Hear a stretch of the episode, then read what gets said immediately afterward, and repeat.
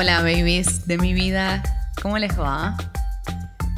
Hoy les quiero hablar de una temática que me ha atravesado profundamente, creo que como la mayoría de las personas, que es la temática del amor, el amor y los vínculos y sobre todo y más particularmente de algo de lo que habla el feminismo, los feminismos, que es la deconstrucción del amor romántico. Y yo sé que cuando hablo de deconstruir el amor romántico, o de un modo más radical, abolir el amor romántico, hay muchos que ya dicen, ok, no lo voy a escuchar, porque creen en su cabeza que el feminismo y los feminismos están en contra de la cercanía, de la intimidad, de amar a otro, de vincularnos, de enamorarnos incluso. No es eso. Sí, lo que buscamos es desarmar una forma de vincularnos y de relacionarnos. Y antes de empezar con este tema, les quiero decir que antes escuché el capítulo Concha Codependiente de las amigas de Concha Podcast, que hablan sobre toda esta temática. Es un capítulo súper interesante, así que después de escuchar este, si les da ganas y quieren seguir profundizando, pueden meterse ahí. Me parece que es un gran eh, complemento. Entonces, ¿Qué es esto del amor romántico? ¿De dónde nace el amor romántico? Creo que aparece en algún momento en el medioevo, este amor romántico. ¿Y cuál es la base del amor romántico? Yo creo que el ejemplo más claro es la obra shakespeariana, sobre todo Romeo y Julieta, pero también puede ser Otelo, ¿por qué no? Que es básicamente Vínculos que están basados en el dramatismo, en el desgarro y en el dolor. Creo que va por ahí. La historia de Romeo y Julieta, simplificada en dos oraciones, en 48 horas, dos adolescentes que se enamoran, terminan muertos. Esto que hoy llamamos como un eufemismo y como una forma de no decir lo que está pasando como crímenes pasionales o crímenes basados en la pasión, que en realidad son femicidios muchas veces, bueno, tienen una base ahí. Ahora, ¿qué pasaba antes de Shakespeare? ¿Cómo, cómo se vivía el amor en otros momentos de la humanidad? No ahora, año 2020, que estamos en esto que Bauman llama el amor líquido, ¿no? donde las relaciones duran muy poco tiempo, donde la estructura tradicional de pareja y de familia está siendo cuestionada, criticada y se está colapsando. Y está siendo reformulada, por supuesto, porque también aparecen nuevas formas de armar familia, de armar tribu. Me parece como eso como lo más interesante. Ahora, ¿qué pasaba antes? Yo creo y ahí es donde me parece interesante hacer un pequeño recorrido histórico, es recién más o menos para el siglo XII que los trovadores, que son estos como poetas, músicos, empezaron a hablar del amor romántico, bastante parecido a como lo conocemos hoy. ¿Qué pasaba antes? ¿Cuáles eran las formas de vivir el amor?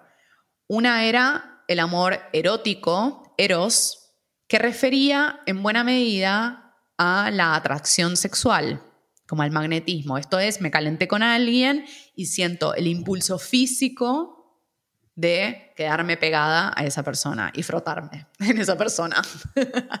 Eso sería como el amor erótico o eros, ¿no? Después estaba la otra forma de amor, que era agape. Y eso tenía más que ver con una suerte de eh, conexión espiritual, ¿no? Em, una idea incluso cristiana de amar a tu prójimo como a ti mismo. Esto me parece como súper interesante de traer porque creo que es la clave de por qué nos vinculamos de estos modos tan dolorosos con otros. hasta ese momento las personas se casaban o armaban pareja, armaban vínculos justamente porque tenían la intención de armar una familia. Pero esos vínculos no estaban basados en el amor. Eso era algo que iba por otro lado. Los vínculos mm, tenían objetivos económicos políticos. De hecho, al día de hoy en India todavía sigue habiendo matrimonios arreglados, donde son las familias las que deciden en esto de la cuarentena, mi milagro de cuarentena es que estuve viendo series en Netflix.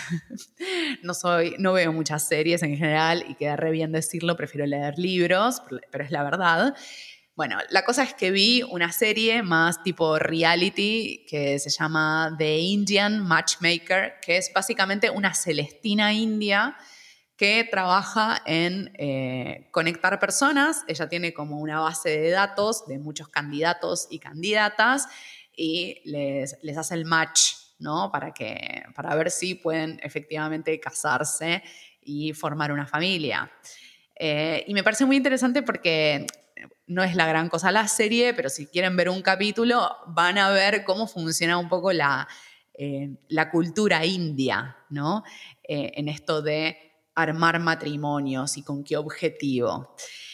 Eso era algo que se usaba en Occidente también, ¿no? Los matrimonios tenían un objetivo político, económico. El amor iba por otra vía. ¿no? Recién son los trovadores que en algún momento del siglo XII empiezan a decir, ah, mira qué pasa si unimos el amor erótico con el amor espiritual. Se llama enamoramiento y es amor romántico, ¿no? Bueno, los trovadores son los que reconocieron en el amor la experiencia espiritual más elevada. Y yo creo que acá es el punto central de por qué nos metemos en estas dinámicas vinculares que nos generan tanto dolor, que generan tanto dramatismo, que nos hacen sentir que estamos drogados y en algún punto hay no soy científica, pero sé que es así, hay como una suerte de hormona del amor que cuando estás con alguien que te gusta, que hay una conexión muy fuerte, bueno, empezamos a segregar determinadas hormonas que, tienen que ver con la felicidad y que tienen que ver como con un estado, como dicen los yogis, de ananda, ¿no? Como de, de que todo es hermoso. Pero me parece que el punto central, y no me importa spoilear, en algún punto la información de este capítulo o adelantarme demasiado, creo que el problema central es no solo el sistema en el que vivimos, que está todo armado para que mm, no solo eh, unos exploten a otros y extraigan la riqueza del trabajo de otros, o para que las mujeres hagan trabajo doméstico y ese trabajo no esté pago, el amor romántico tiene una función a nivel colectivo. Y yo creo que la función del amor romántico es justamente cubrir la angustia existencial que tenemos los seres humanos occidentales. Una angustia que está basada en nuestra desconexión con lo divino. Y probablemente ustedes estén pensando, sí, pero en la Edad Media lo que primaba era el poder de la iglesia y del catolicismo, del cristianismo. Sí, pero, y ahí vengo con mi sí, pero, era un Dios que estaba en el cielo, no era un Dios que estaba en la tierra. El mundo terrestre era un mundo de dolor, de desigualdad. El mundo perfecto era el mundo de los cielos, al que ibas a acceder si te portabas bien y después de tu muerte. No era parte de la experiencia cotidiana. Entonces, esa búsqueda por el amor, por el enamoramiento, por estar drogados, drogadas de amor, tiene que ver con nuestra necesidad de conectarnos con algo más allá, ¿no? Y acá me parece interesante pensar que la figura central de nuestra cultura occidental, el arquetipo central de nuestra cultura, que tiene mucho peso entre las mujeres, es la Virgen María. Un arquetipo es un modelo que está instalado en la psiquis colectiva de la humanidad. Entonces, no importa si vamos a misa, si estamos bautizados, si tomamos la comunión o si seguimos al Papa Francisco, no. Es un modelo que está instalado. Entonces, ¿cómo es la historia de esta mujer? Es una mujer que se sacrifica primero a sí misma para tener al Hijo de Dios. Y en segundo lugar, se sacrifica a sí misma cuando ve que su hijo es crucificado. Entonces es un doble dolor. Esta es la figura central del cristianismo. Pero hay otra figura femenina dentro del cristianismo y es María Magdalena. María Magdalena tiene un lugar de segunda, cuarta categoría al interior de nuestra cultura. Y es interesante porque ella era la compañera de Jesús. O sea que ahí había un lugar de paridad. No estaba ocupando este lugar de la Virgen María, de desgarro y de entrega absoluta, de sacrificio total por amor. Porque el rol que tenemos habilitado las mujeres al interior del patriarcado es el rol maternal. Todavía estamos eh, discutiendo si las mujeres y personas que menstruan podemos abortar en Argentina. O sea que no tenemos reconocido nuestro derecho al placer con la sexualidad. Hay algo de sexualidad viene con hijes, pues si no, no estaríamos debatiendo esto, básicamente. Entonces, el arquetipo que podría ser María Magdalena es la mujer que es virgen, pero no virgen, como entiende el cristianismo, que es célibe, casta, sino esta idea de la virginidad más de los antiguos, que es la mujer que permanece pura para sí misma y no se entrega. De ahí la figura de la prostituta, que en el tarot, que el tarot es un lenguaje que aparece en algún momento del medioevo, que no sabemos cuándo es, sería el arcano 2 del tarot, la sacerdotisa. En una lectura así como más eh, habitual o que tiene algunos años, o como dice mi amiga Karen Díaz, la bruja de barrio diría que la sacerdotisa es la amante cuando aparece en una tirada. ¿Por qué es la amante? Y porque no le cocina al marido, no le plancha las camisas, no se lo banca cuando está de mal humor. Solamente se lleva la mejor parte, que es la de la sexualidad.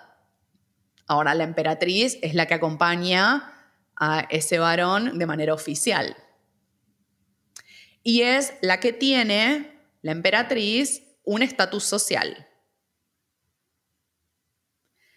En cambio, la sacerdotisa permanece oculta, pero es libre y es independiente, es autónoma.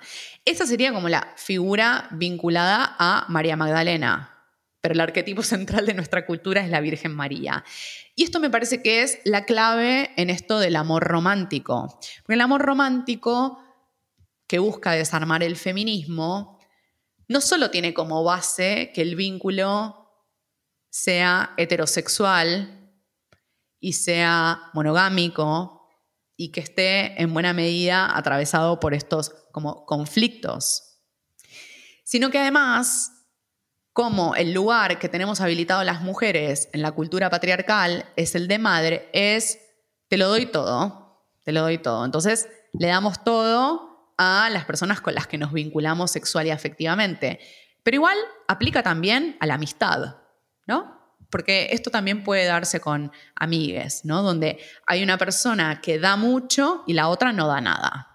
Ahora, es muy interesante recordar que no somos la Virgen María. Entonces nos vamos a enojar si damos mucho y después del otro lado no nos dan. Entonces ahí, más allá de las cuestiones culturales y de las construcciones sociales de las que formamos parte, es importante indagar en un lugar más controlador, más interno, más a nivel individual, que es que, ¿por qué te doy todo?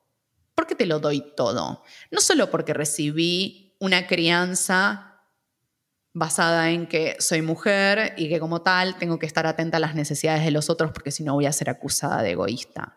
En algún punto tengo miedo de que te vayas, por eso te lo doy todo, por eso me hago fundamental en tu vida.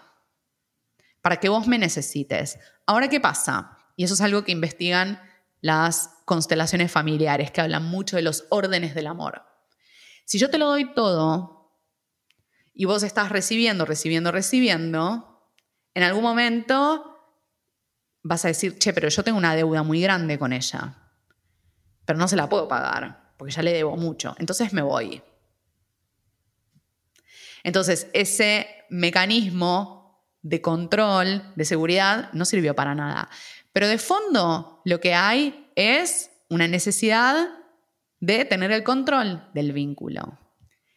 Y sobre todo, y acá es donde me parece importante también reconocer esto, es importante que registremos que humanos, humanes, somos mamíferos. ¿Qué significa esto? Que hay un punto donde el apego forma parte de lo humano. Porque si no es como, no, yo soy completamente independiente, no, yo soy completamente autónoma. Que sí, me parece interesante, además, como movimiento pendular, ¿no? Los esotéricos decimos que funcionamos como péndulos, entonces nos vamos mucho hacia un extremo y después nos vamos mucho hacia el otro extremo. Entonces, como espíritu colectivo, venimos de muchísimos años de vínculos basados en la dependencia. Entonces ahora estamos yendo hacia el extremo opuesto, que es el aislamiento, la autonomía, la independencia, los vínculos que duran 30 segundos y que se evaporan ante el más mínimo conflicto. Ahora, ¿cómo podemos hacer para que esos extremos se encuentren? Y bueno, yo creo que en buena medida tiene que ver con aceptar que somos interdependientes, que los seres humanos somos mamíferos que necesitamos de otros y que somos seres sociales. Entonces, siempre va a haber otros que sean significativos para nuestra vida. Ahora, el tema es desde qué lugar nos vinculamos. Porque si no, es como la pretensión que lo he visto en muchas personas, lo he visto en mí misma y lo he visto en consultorio, en clases, de ser robots, donde nada nos interpele, nos interpela, donde nada nos afecta. Bueno, si nos vinculamos con otros, vamos a estar afectados. Eso es así, Ahora, el tema es desde qué lugar. Y por eso me parece importante registrar este mecanismo como más de control, de darlo todo para que el otro quede pendiente de mí, para que el otro me necesite. Lo que pasa es que eso no genera un vínculo de paridad. Ahora, ¿qué pasa en un vínculo de verdadera paridad? El otro me va a dejar en evidencia.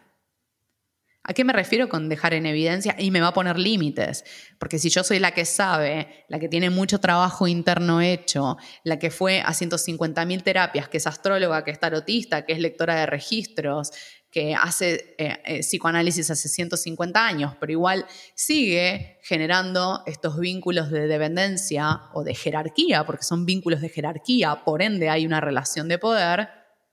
Bueno, acá hay algo que no estoy viendo y es que evidentemente no me gusta abrir mi intimidad y mi vulnerabilidad ante un otro. ¿Esto quiere decir que tengo que abrirle mi intimidad y mis lugares delicados a cualquier persona? No, por supuesto que no. Y esto me parece que es la clave también en esto de deconstruir el amor romántico. Romeo y Julieta se enamoraron y se murieron en 48 horas. Por eso, una de las consignas o de las sugerencias que trae el feminismo es darle tiempo a los vínculos para que se desarrollen. Entonces yo puedo ir abriéndome despacito y puedo ir chequeando si hay un ida y vuelta, si puedo confiar en esa otra persona, en que si le cuento un dolor que traigo de mi infancia, esa persona no se va a ir o no me va a lastimar, pero me voy abriendo. De ese modo, tampoco genero un vínculo de simbiosis, porque esa intensidad de Romeo y Julieta se encendió en 48 horas y también se evaporó en 48 horas. Y ese es el otro punto. ¿Podemos amar a una persona o a otras personas sin que esté esa intensidad que te calcina y que te devora por dentro? ¿Podemos o no podemos? ¿O sentimos que eso no es amor? Porque ahí está la otra también. Muchas veces decimos, bueno, chao, me cansé de que me fantasmen, me cansé, de que sí, me reentusiasmo con alguien y a los 30 segundos se me pasa, me cansé de eso. Ahora, ¿qué pasa cuando del otro lado me encuentro con una persona que no necesita que yo la salve? Porque eso también es el arquetipo de la Virgen María, intentar salvar a los otros. ¿Y qué pasa si esa persona no necesita que yo la salve? ¿Y qué pasa si esa persona tiene todo un trabajo personal hecho, pero no se va a morir si yo no estoy? Pero simplemente nos podemos acompañar. Es un montón. es un montón y si venís de muchos años, porque la mayoría de nosotros venimos de muchos años de vincularnos del otro modo, hasta podemos llegar a sentir mucho dolor por eso. Porque como hay un borde, hay una distancia, no hay una simbiosis total, ¿no? ¿Qué estamos buscando cuando buscamos la simbiosis? Y voy a insistir con esto, estamos buscando la conexión con lo divino. Eso es lo que estamos buscando nuestra sociedad occidental, secular, no tiene conexión con algo que va más allá. Y este me parece un punto interesante, porque ¿cuántas de las personas que están escuchando este podcast empezaron su camino esotérico espiritual después de una relación amorosa que no funcionó y que generó mucho dolor? Probablemente sean muchas. Yo misma. Para empezar, yo misma. yo lo cuento en el libro de Venus, eh, que empecé a estudiar astrología y a meterme en el mundo de la astrología después de una relación violenta y abusiva que tuve en mis 20s, cuando estaba terminando la carrera de ciencia política. Es interesante, porque ¿qué es lo que estamos buscando? La conexión con lo divino. Y voy a insistir con esto. Y acá es importante mencionarles algunas cuestiones que es la importancia de que las mujeres nos desarrollemos profesionalmente y económicamente. Porque si podemos sostenernos desde ese lugar, es más fácil que no generemos vínculos de dependencia, porque en buena medida los vínculos de dependencia que tuvieron nuestras madres y nuestras abuelas estaban basados en factores económicos.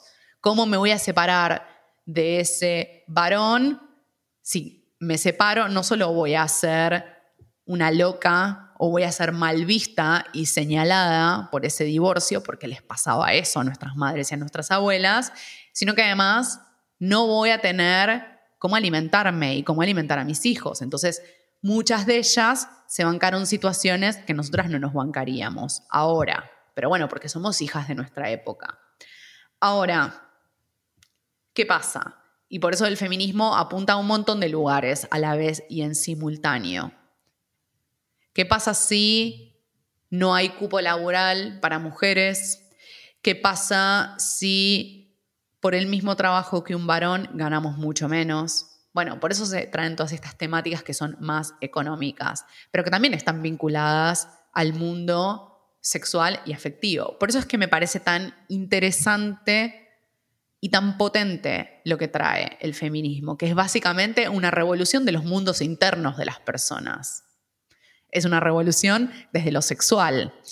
Ni que hablar, ni que hablar de que con los feminismos aparece la temática del consentimiento en la sexualidad. Porque eso también es fundamental. Buena parte de nuestra sexualidad estuvo estimulada en función de que ese varón disfrute.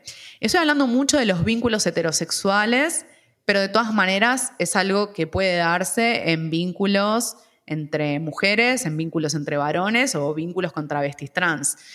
De hecho, hace un tiempo tenía una conversación, una charla con mi amigo Lucas, Lucas Fauno 81 en Instagram, eh, que es un personaje hermoso, y él me decía que muchos varones trans por ejemplo, a la hora de querer vincularse afectivamente, mujeres y varones trans, lo que hacían era copiar como estos modelos de seducción más patriarcales, como más invasivos y más avasallantes, ¿no? Bueno, porque son los modelos que tenemos instalados y por eso dentro del feminismo hablamos de una deconstrucción.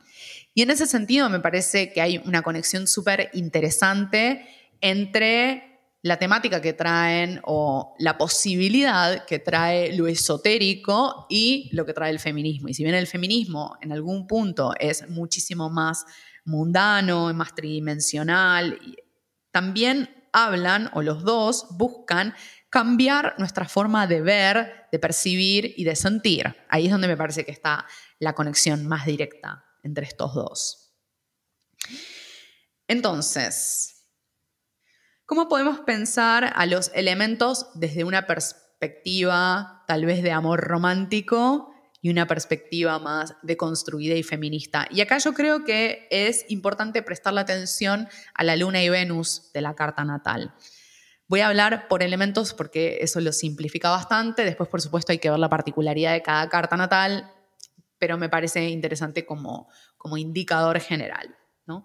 Entonces, para el fuego hay una necesidad de que las relaciones estén basadas en el conflicto, el drama y el cazar al otro, cazar con Z, cazar al otro.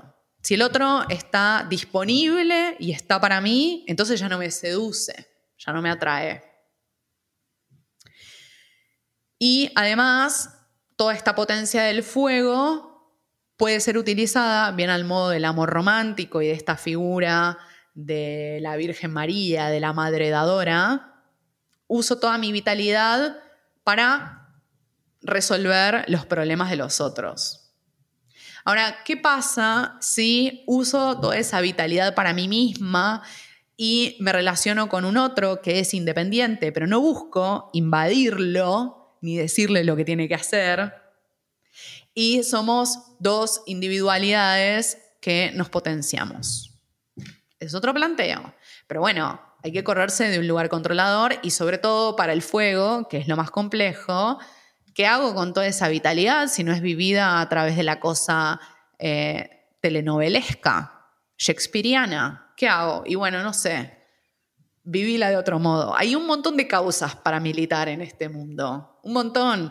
Así que usa toda esa intensidad para otra cosa, no para tus vínculos sexoafectivos. Si tenés toda esa potencia y no sabes qué hacer, porque también esa es la otra. ¿Por qué entramos en vínculos donde le queremos resolver al otro? No solo porque es una crianza, sino porque es una forma muy fácil y muy sencilla de no ocuparnos de nuestras propias heridas hay un nivel de esas heridas, y esto aplica no solo para el fuego, sino para todos, que tienen que ver con nuestra infancia, con nuestra propia vida, con, no sé, nuestras crisis profesionales.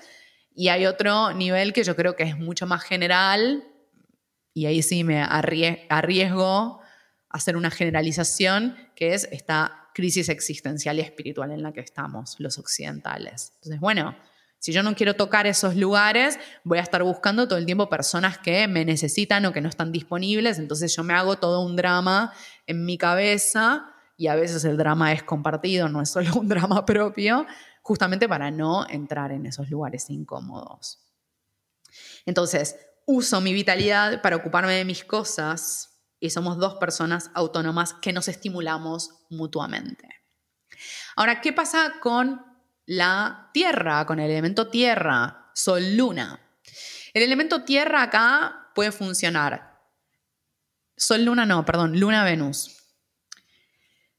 El elemento tierra puede funcionar como bastón emocional de los demás.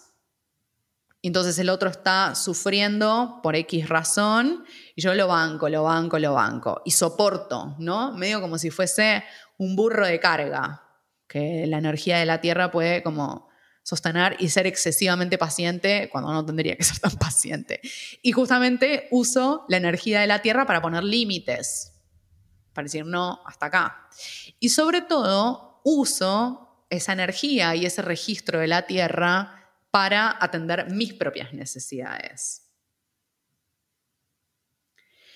Me sostengo a mí misma y me doy todo lo que necesito y mantengo bordes con los demás. ¿Esto quiere decir que me aíslo? Porque la Tierra a veces puede traer cierto aislamiento, sobre todo Virgo, Capricornio, donde el arquetipo de la ermitaña es muy potente. No, pero acompaño como con cierta distancia. Acompaño, estoy presente, pero no soporto la carga. ¿Qué pasa con el elemento aire? Para Luna y para Venus. En general, para el elemento aire, bueno, va a ser muy fácil quedar preso de esta lógica patriarcal donde el otro me valida. El otro me valida y me da valor. Y me dice lo linda, lo hermosa, lo inteligente que soy. ¿Cómo puedo resignificar este elemento aire? No solo para que el vínculo eh, sexoafectivo ocupe otro lugar, donde toda mi autoestima no gire en torno a que hay una persona que me está mirando y que, lo voy a decir de un modo infantil, gusta de mí. ¿Qué pasa si yo le pongo especial énfasis a las amistades?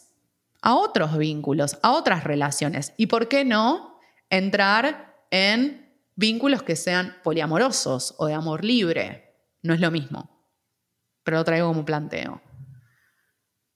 Porque ese también es uno de los requisitos de este amor romántico más película de Disney, ¿no? Que el amor sea monogámico y heterosexual. ¿Y qué pasa si mi sexualidad es mucho más fluida o mi género es fluido? Esto no quiere decir que porque, no sé, tengo la luna en Géminis o Venus en Acuario voy a ser bisexual. No, no creo que funcione de ese modo, pero sí al menos como planteo teórico. Creo que eh, hay algo como muy interesante con el aire, que es que como elemento está vinculado a la mente. Entonces, si cambio el chip mental, bueno, puedo hacer que otras cosas cambien también. A veces es cuestión de empezar a pensarlas diferente. Puede ser interesante. ¿Y qué pasa con el elemento agua para Luna y para Venus? Una forma de vivir el elemento agua desde el amor romántico sería generando vínculos de dependencia emocional, donde busco salvar a la otra persona según las fantasías que yo tengo de esa persona. Y esto es interesante también, porque muchas veces en esto de quiero salvar al otro y ocupo ya sea un lugar de madre o de terapeuta, fíjate que los roles profesionales que las mujeres hemos tenido habilitados en el patriarcado, sobre todo en el siglo XX, siglo XIX, son los que tienen que ver con el cuidado de otros, entonces sería como ser madre, pero en el ámbito profesional. Entonces, enfermera, por ejemplo, maestra, asistente, ¿no? Siempre hay algo como de cuidar al otro. Ya no es madre de modo directo, de parir hijos, pero sí aparece el cuidado desde estas otras eh, profesiones u oficios, ¿no? Entonces, ¿qué pasa si yo uso esa energía del elemento agua no necesariamente porque yo me imagino el potencial que esa persona tiene, que muchas veces el potencial está, pero yo no puedo hacer que solo por el poder de mi amor esa persona cambie y se transforme. Yo puedo empatizar y conectar con ese dolor, pero no necesariamente intentar resolverlo. Eso es otra cosa. Y ahí es donde me parece interesante también retomar el arquetipo de la Virgen María como esta figura que nos habla del amor incondicional y también como esa capacidad para amarlo todo, para aceptarlo todo, para perdonarlo todo, pero sobre todo es, y acá es donde aparece el giro feminista, es, bueno, puedo amarme a mí misma también en mis propios límites, porque si yo lo doy todo y lo entrego todo, quedo absolutamente drenada y agotada. Entonces me amo a mí misma en ese agotamiento y no me exijo más y no pienso que tendría que poder hacer más, ¿no? Y no me culpabilizo a mí misma porque algo de la relación no funciona, ¿no? Porque esa también es la otra del amor romántico para las mujeres, sobre todo para las mujeres. Yo tendría que haber hecho, tendría que haber sido de determinada manera y no lo fui. Qué mal, es mi responsabilidad, ¿no? Entonces, una forma, si se quiere, deconstruida de vivir, o feminista, de vivir el elemento agua, es cuidando y protegiendo mi mundo interno, registrando los lugares donde soy sensible y si algo me duele, me cuido. Y además, además, busco abrir mi intimidad y mis lugares vulnerables desde un lugar de paridad, porque el agua también muchas veces hace eso, las personas con mucha energía de agua, escuchan mucho a otros, bancan los procesos de otros, pero nunca se abren, por algo de control, por algo de miedo, porque no confían en las intenciones de los demás y también por ocupar un lugar de poder, de jerarquía, ¿no? Entonces, bueno, ¿cómo puedo hacer para ir abriendo estos lugares a otras personas. Puede ser en el terreno sexoafectivo o puede ser a nivel de las amistades, porque yo creo que esto de el amor romántico en algún punto también aplica a los vínculos, no, por supuesto no del mismo modo, pero como hay algo ahí de no saber relacionarnos desde la paridad. Creo que ese es el tema central. El amor romántico no tiene que ver con la paridad. La paridad implica dar y recibir, ida y vuelta, vínculos de, de cooperación y de colaboración, no vínculos basados en el poder ni en el sometimiento. Y eso es algo con lo que yo creo que vamos a estar trabajando, sobre todo durante el 2021, con Saturno-Júpiter en Acuario, con el nodo norte en Géminis, que ya está ahora nodo norte en Géminis. Y bueno, y también venimos de una retrogradación de Venus en el signo de Géminis. Así que venimos con esos temas. Por supuesto, no son exclusivos de estos tránsitos, porque son temáticas que los feminismos traen desde hace muchísimo tiempo. Yo les sugiero leer a Coral Herrera Gómez. Ella es española, entonces en sus formas a veces es como bastante simplista, ¿no? Como más de española. Eh, y ella una de las cosas que dice es, cultivemos las amistades, eso aplica para todos los elementos, para todos los signos, pero me parece que es clave eso. Porque también, ¿por qué entramos en estos vínculos basados en el sufrimiento y en el desgarro? Vínculos sexoafectivos. O incluso vínculos de amistad que no tienen esta dinámica de, de paridad. Justamente porque estamos solas muchas veces.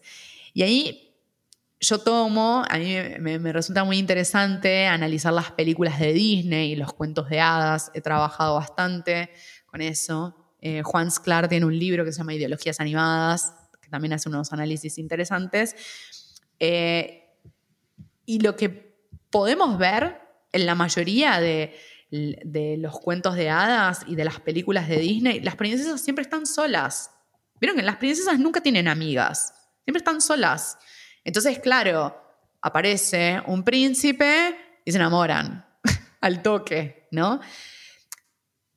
Todo esto, todos esto, la mayoría de estos cuentos de hadas que después se convirtieron en películas de Disney surgen más o menos en la época de la Casa de Brujas.